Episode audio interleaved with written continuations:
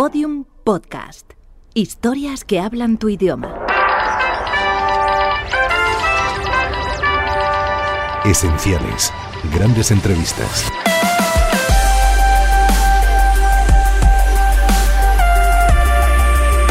Entrevista al escritor Antonio Gala en el programa Hoy por Hoy en el año 2002, realizada por Iñaki Gabilondo. Es la última entrevista que hice a Antonio Gala. Era el mes de abril del año 2002 y acababa de publicar su libro Los invitados al jardín.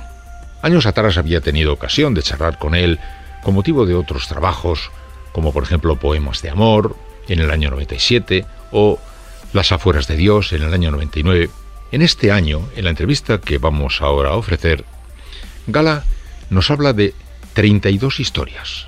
32 historias, todas ellas relacionadas con el amor o el desamor, y también con la muerte, que es una constante en su vida y en este libro. Antonio Gala, con su habitual sentido del humor, con su fina ironía, nos habla del amor a través de los tiempos, nos habla del ser humano, de sus contradicciones, de sus rarezas, de sus particularidades. Antonio Gala. Cadena Ser. Como les hemos anunciado, está aquí con ustedes y con nosotros Antonio Gala con su nuevo libro Los invitados al jardín. Antonio Gala, muy buenos días. Muy buenos días. 32 cuentos, 32 relatos, 32 historias. 32 historias. de amor, y de desamor. Y de vida de vida en general. Porque la vida sin el amor de verdad no se le puede llamar vida. ¿eh? El que no ama está muerto. Son muy diferentes. Que no ama, goce o sufra, está muerto. Y son muy diferentes las historias porque he querido hacer una especie de, de poliedro de, de, historias que, en las que el lector pueda en una sonreír, en otra reírse claramente, porque, porque verdaderamente hay un humor un poco sardónico y fuerte, eh, emocionarse o reconocerse, o saber que la realidad que tiene el alrededor, en efecto, está reflejada ahí en, países muy diferentes, porque se trata desde la Andalucía profunda hasta Florida y Nueva York y, y todos los sitios, porque en todas partes cuecen habas y en todas partes se ama mal. Sí, sí. Sí, en efecto, es el jardín, a veces parece la selva. ¿verdad? Es un poco la selva, porque el jardín, yo me he pasado toda la vida intentando, invitando a mis, a mis protagonistas a salir de su jardín. Desde Boabdil, que tenía que salir del jardín de la Alhambra, a patadas salió, pero salió para irse a a Fez y ser de verdad Boabdil, a la protagonista de la pasión turca que tiene que irse de su Huescan, que tiene un jardincito provinciano y cariñoso para irse a Estambul, a, más allá del jardín que está puesto hasta en el título, a los chicos de la regla de tres que se tienen que ir de la isla para encontrarse a sí mismos y de repente aquí son los invitados al jardín, porque los otros jardines eran jardines personales, jardines hechos por nuestras propias manos, artificiales, en que la naturaleza está domeñada, en que la naturaleza aparece como aliada nuestra y florida y embellecida. Aquí no, aquí es el Edén un poco, es todo es la barbaridad, es la vida, la felicidad, eh, la, desdicha, eh, eh, a todo eso estamos invitados. Y están invitados en principio todos los personajes de ese libro que, por eso tiene un título independiente, porque normalmente en los libros de relatos suele llamarse como uno de ellos. Un relato, Estos, todos ellos están invitados al jardín, estamos invitados los que estamos aquí en tu tertulia maravillosa matutina y están invitados todos los que nos oyen. Y los lectores, todos estamos invitados a ese jardín del amor al que vamos con poca frecuencia o al que entramos y salimos rapidísimamente y al que dejamos un poco más maltrecho de cómo nos lo encontramos. Una sola palabra, amor. ¿Y cuántas distintas sensaciones y emociones recoge, historias. Parece mentira que pueda haber una variedad tan extraordinaria en torno a eso, ¿verdad? El amor y la muerte. Sale mucho la muerte. Claro, es el Eros y el Tánatos siempre, pero es, que la muerte urge a la vida. Si, si fuésemos inmortales, todo lo dejaríamos para el siglo que viene.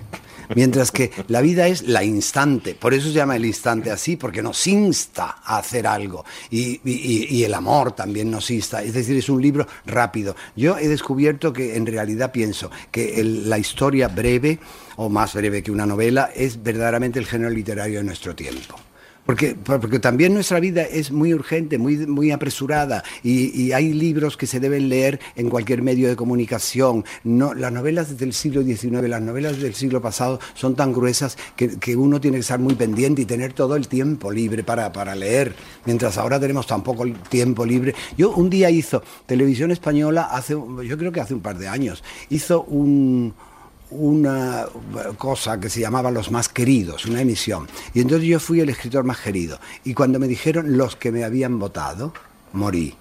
Un millón cuatrocientas mil personas, pero, no, no, me han leído, no puede ser, es que me han visto en televisión y han dicho, ese, ese señor no está mal, pobrecito, que ya tiene una edad. Y, llamaron por teléfono porque hay gente que no lee. A mí eso me da muchísima pena pero hay gente que por lo menos siente la curiosidad de saber quién es escritor y quién no. Entonces hay que meterse en la vida hasta los dientes y, una de las formas de meterse hasta los dientes es leyendo. Y afortunadamente porque la lectura nos multiplica. Sí, pero dices entonces que el relato el género de nuestro tiempo, para, correspondiente a la sociedad, está del flash, del spot, del titular, del zapping. Claro. Claro, tiene que tener la rapidez del cine, tiene que tener la rapidez del periodismo, la sinopsis y la síntesis del periodismo, tiene que eliminar las palabras sobrantes, los adjetivos cada vez sirven menos. El, lector, ahora, hablo del lector, es más inteligente puesto que está acondicionado por todo el ambiente y necesita menos insistencia en lo que se le dice.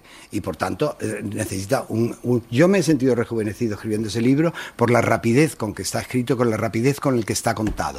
Luego he vuelto sobre ello y he tenido que corregir con placer para darle todavía más unidad, para que se viera que era todo episodios de amor de mal amor, de buen amor, de amor desgraciado o no, porque eso da igual. El que ama, sufriendo o gozando, vive y el que no ama, no vive. Bueno, y situaciones además muy paradójicas, algunas divertidas, un poco surrealistas. La historia del dragón, por ejemplo, es claro, pero, preciosa. Pero, pero, es que hay que fijarse que una princesa que esté de verdad enamorada del dragón y llega San Jorge y se lo jode, a mí me parece terrible. A mí me parece de un mal gusto ese San Jorge. Pero es, la mirada, es una mirada nueva. Nunca se nos había ocurrido pensar que estaba la princesa tan contenta con el dragón hasta que aparece el pelmazo este del príncipe de blanco y se lo carga y lo deja sin amor. Me parece de lo más original. Dices en un momento que, bueno, personajes de los dice, eh, el amor va terminándose desde el momento en que empieza que dice, decimos de repente, pero eso es verdad. Eso, es, muy interesante todo, esa observación. Todo, es un proceso. De repente nos miramos un día y decimos, de repente, ¿Cómo me he puesto de viejo? Sí, sí, claro, de repente. Anteayer me pasó a mí una cosa divertida con una señora, divertida nada, una amiga mía que me dijo, ¿qué te crees que ha hecho Arturo?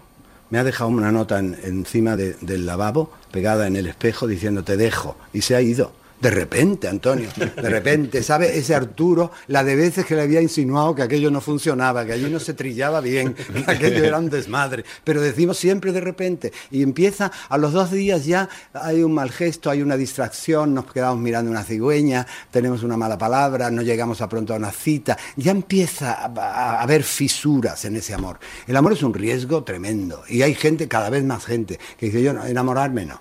Enamorarme no, porque es que se sufre mucho. Pero a veces pasan cosas que yo no sé si pasan o el autor las inventa o las extrae de algo que alguien le contó que pasó, como el caso de la muerte a la hora exacta de la boda que no pudo ser. Otro cuento.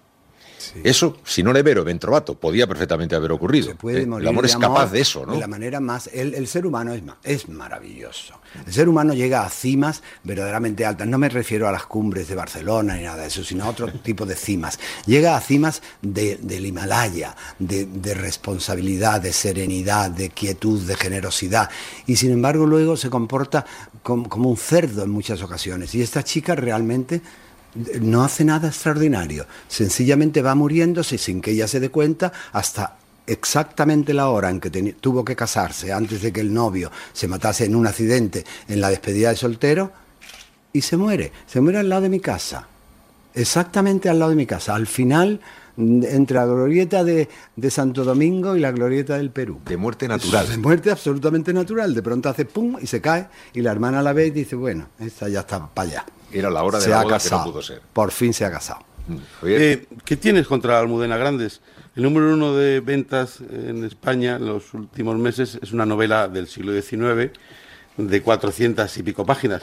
No, ¿Qué quieres ser tú el, el número uno dentro de dos años? No, no, a mí me parece perfecto que yo escribo novelas de 400 páginas, pero en este momento yo no sabía cuando terminé El Increíble Olvido qué iba a hacer de mí, porque yo soy escritor de, de- de destino, no de vocación, y entonces dependo mucho, como la vida no me ha dado otra opción, la vida me sugiere lo que yo debo hacer y el género literario que debo cultivar al al siguiente. Ahora mismo me queda vacío, pero en este libro, de repente, cuando no sabía qué hacer, y eso sí fue de repente, soñé. Soñé y recordaba el sueño y lo escribí. Y es una de las historias que se llama El sueño. Y me sentí empujado hacia seguir ese camino, ese camino de la historia corta, porque me parecía que, que era lo que debía hacer y, y estoy muy contento de haberlo hecho. Por cierto, ese cuento, El sueño, ese segundo, es uno de los más, de los más eh, brillantes, desde mi punto de vista. Es cortito, además. Es muy cortito, Muy sí. cortito, sí. El sueño te he apuntado aquí. El disparo, el infarto y la muerte. De nuevo, la muerte. Sí, sí. Hay varias historias de ascensor. Una de gorditos y Sí, otra de pareja una desencontrada de pareja que, que- que se, se en el ascensor. ¿eh? Eh, es un poco donde no hay escape, ¿no? Digamos, distancias escapa, se- ya se la cosa ¿no? está acorralada y, y en un caso la muerte los ha empujado para librarse de ellos y en el otro lado los ha empujado la vida para recuperarlos como pareja, ¿no? Eh, No termina tampoco muy bien el, el segundo del ascensor, porque ella recuerda en un momento que, que mala señal le pareció que él le rompiera el velo de novia con el gemelo al quitárselo, y, y mala señal le parece al final que despida al portero que los ha descuidado en el ascensor, digo, "Ay, eso está a la calle, ahora mala ¿Cómo termina el primero también? Sí. El primero, primero ya, aparecen Don los Pablo puede celos, ¿no? sí, los celos, la estupidez celos. esa Los celos, tan están, humana, ¿no? los celos están bastante presentes, porque claro, hay celos normales que todos sentimos y hay celos ya mm, celotípicos de, de- de enfermedad que pueden llegar a cualquiera, el de la maltratada, ese monólogo de la maltratada que es tan desilusionante y tan aterrador. Pero, pero d- esos, esos- esas variedades le dan el gusto, el, el orden es siempre un poco arbitrario, pero he pensado que eh, al ordenarlos, que debía haber una de cal y otra de arena sucesivamente para que el lector... ayer hablaba conmigo Concha Velasco y me decía, yo he leído lo primero, el primero, después el último y, y luego he leído uno de en medio. Y el de en medio estoy todavía con las piernas que no me llegan al suelo. La ventaja que tiene que haya 32 y que sean tan variados es que cada uno tiene su favorito. Hace un rato contaba Antonio, poco antes de comenzar, que le habían dicho, nos gustaba gustado mucho una historia de un cura, etcétera, etcétera. Yo le contaba, a mí me había gustado especialmente otro, donde había una fiebre enorme, la fiebre enloquecida, ¿no? De, del amor que se sueña y que se persigue. Los lectores van a poder jugar a eso, ¿no? Claro, pueden jugar a eso porque se pueden mm, identificar más o menos con determinado protagonista, pero, pero que se reconozcan ellos y que reconozcan a alguien, eso le pasó a Paco. Eso fue lo de Paco, que es lo que pasa en el teatro, que nunca ellos se dan por aludidos, siempre le pasa Siempre a el Paco otro, y siempre a la el otro, mujer el de otro, Paco. el otro. Pues a Concha el que más le gustó es uno que se llama La, enga- la fiel engañada, o La feliz engañada, La feliz engañada, que es una historia tremenda de espionaje de Castro en Miami, y le sobrecogió tanto que ella se consideró una feliz engañada. Tenías muchos más. Elegiste 32 de No, entre otros o quité- fueron 32. Solo quité uno en que aparecía un perrillo mío que en ese momento está ciego, sordo y con una patita rota y me pareció que, que era una cosa mía y que en realidad me costó mucho trabajo y al ir a corregirlo me di cuenta de que no debía estar. Nos habían enseñado que la vida era una cosa muy sencilla. Yo siempre lo lamento. Cuando éramos muy pequeños nos decían pasas de cuarto a quinto, de quinto a sexto, sexto a preu, luego te tal, luego te casas, luego te tal. Con la mayor mentira, la vida es una complejidad absoluta, ¿no? Aquí se ve, se ve con muchísima claridad, ¿verdad? Claro. Es una gran complejidad. Es que, es que en realidad nosotros solemos pensar nuestra vida, hacemos un proyecto de vida. Eso es una vanagloria. La vida te coge como te coge un coche el que tú crees que es un taxi y le dices al señor, lléveme usted a la calle Hortaleza. Y además lléveme por aquí. Los más intrépidos dicen por dónde tiene que llevarlo para atajar más. El chofer te va a llevar donde, donde le han dicho que te lleve, porque nosotros somos de la vida, no la vida nuestra. La vida nos vive, ¿no? Digamos. Ha, ha imitado así a un madrileño chulesco y alguna cosa dice de Madrid así como, toma, como un Madrid pueblerino, no me acuerdo exactamente qué dice. ¿En qué cuento? En uno de ellos. No lo recuerdo. Sí, es que Ese salen- pueblo de- es que ese hay, pueblo de mucha, Madrid. hay mucha geografía. Sí. Es que, claro, el, el- el amor es como una extraña pértiga que va de geografía en geografía, de una época a otra, y, y todo está, comprendo que el amor se ha inventado recientemente tal como nosotros lo conocemos, no tienes demasiados siglos, y por Los supuesto trovadores, eso. no es una cosa natural. Lo inventan los trovadores por una parte y el amor udrí árabe por otra, pero por la misma época se, debía pensar que el hombre estaba verdaderamente ya preparado para esta barbaridad que es el amor eh, y, que hay una cierta... Eh, hay una cierta curiosidad por él, pero hay un cierto temor por él también. ¿Por qué le llamas el águila bicéfala? El águila bicéfala porque en realidad es, es una, un solo cuerpo con dos cabezas. El era un dúo incaro una. Son dos en una misma carne, son dos en una misma águila, ¿no? Se ríe de ella, se ríe de esa expresión, se ríe la señora del ascensor. Dice el pobrecito Gala, hijo, el águila bicéfala. y esto es una gallina cacareando aquí. Eh, se pasan. Eh, hay modas que afectan a las formas del amor. Eh, en lo sustancial no cambia. Quiero decir, estaríamos como después de los, de los provenzales trovadores. ¿eh?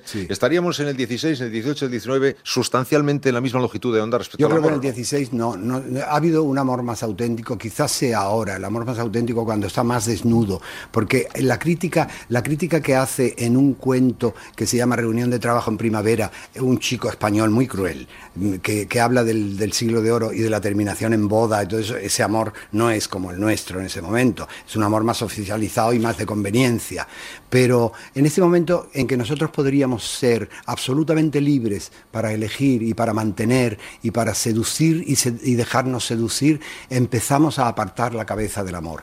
Creo que los jóvenes lo están entendiendo mejor. Creo que ellos, ante una sociedad hostil a lo más íntimo, ante unas grandes ciudades que tenían que haber sido aliadas y se han vuelto enemigas, se refugian, y ya los americanos le han puesto el nombre, el cocooning, se refugian en la intimidad de la mano de alguien para oír música, para volver a escribir o a leer poesía. Y ese me parece un amor mucho más acertado. El amor de los chicos jóvenes a los que identificamos permanentemente con el botellón, yo no sé por qué. Sí, por cierto, puesto que el amor no fue inventado, como ha sido recordado aquí, eh, ¿podrá igualmente desaparecer? podría desaparecer y podría volverse a, hacer por teléfono que encargo yo aquí un esperma. Teleamor. Teleamor. podría, como telepizza, ¿no? Pero entonces, naturalmente, como telepizza, pero pronunciado de otra manera, mucho más, mucho más. Pero eso a lo mejor es una forma parecida a la que pudo haber hace tres siglos de desamor, ¿no? Sí, pero, pero, pero, el anterior, las señoras se casaban con los señores y no se les ocurría hablar de amor. Probablemente luego empezó a aparecer el trovador, que era más joven, más gracioso y que cantaba bien y, les atraía, pero no, no, solía suceder gran cosa. Eh, el hecho de que, de que la reina Ginebra se acueste con la Lanzarote le cuesta un disgusto a la historia. La historia se queda con las patas colgando, porque ¿cómo es esto? Acostarse con Lanzarote, que estuviese enamorada, bueno, eso lo sabía, lo sabía hasta el rey Arturo. Gozar es lo raro, gozar es la, transgresión. Entonces, realmente empieza un amor de otra cosa que llega hacia el amor romántico, un poquito cursi a nuestros ojos del romanticismo, que es eh, la señorita, se enamora, que no se tocan, la regenta, por, buen ejemplo, no sé qué, y luego se desnuda más entre nosotros, somos más claros, te sigo amando, ya no te amo, te dejo como el amigo, el marido, como el Arturo ese, te dejo, me voy. Y en este momento en que somos más sinceros es cuando se podría hacer el amor más verdadero, el amor arriesgado. Y sin embargo cada vez quiere entrar menos en ese jardín al que estamos todos invitados. El jardín. Aquí está el nuevo libro de Antonio Gala, con una pinta, en fin, Aquí los expertos pronosticaban un éxito editorial, eh, en fin, ruidoso. No, yo creo que sí, que a pesar de Almudena Grandes, va a estar ahí muy cerquita. Pero no nos yo ¿Cómo voy a enemistar, hombre? Almudena Grandes. Me gustan, de este libro me gustan hasta las, hasta las guardas. ¿Y el jardín es, este es tu jardín? No, no, no, no. No, bonito jardín, Sí, ese es bonito, pero está esperando que alguien se siente o, lamentamos que alguien acabe de levantarse. Parece de Carmona este sitio. Sí, parece un sitio nuestro, ¿verdad? Con el espaldar ese detrás tampoco. No es jardín cerrado de Emilio Prado. no, no, no, no, no, no, no, un jardín todo lo contrario, todo lo contrario. Están invitados al jardín todos los seres humanos, afortunadamente. Planeta ha editado este libro, Los invitados al jardín, Antonio Gala. ¿Cómo ha salido en la foto, Luis? Cazadora bermeja, jersey rosapalo, pañuelo a juego alrededor del cuello. Mantiene el bastón hoy de puño de plata, erguido en vertical, batuta coqueta, asidero ocasional, complemento e inexcusable, tan prescindible como necesario para el icono. Habla con la boca y la mirada. La boca se frunce, se amplía, se extiende, se recoge, se amoína o se despereza con celérea transformación. Y la mirada anuncia malicias con redobles de brillos y maldades irónicas con chispas previas, o baja los párpados con ambigua humildad cuyo desciframiento llegará después y es posible que sorprenda. A veces, con la punta de los dedos, acaricia la mesa por debajo de los bordes y parece que la madera es encaje suave de una ceremonia con manteles. Está seductor Antonio, consciente de ello, pero con la conciencia sabia de no aparentarlo. Oye, qué bien, qué alegría que me veas el seductor y que no me hayas dicho que estoy hecho un viejo asqueroso. Un viejo cacahuete. Estás guapo, Antonio. Un viejo cacahuete.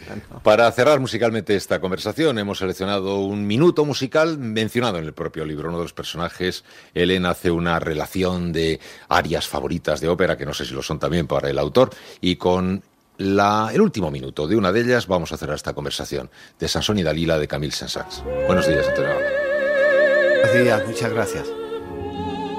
Síguenos en Twitter, arroba podiumpodcast y en facebook.com barra podiumpodcast.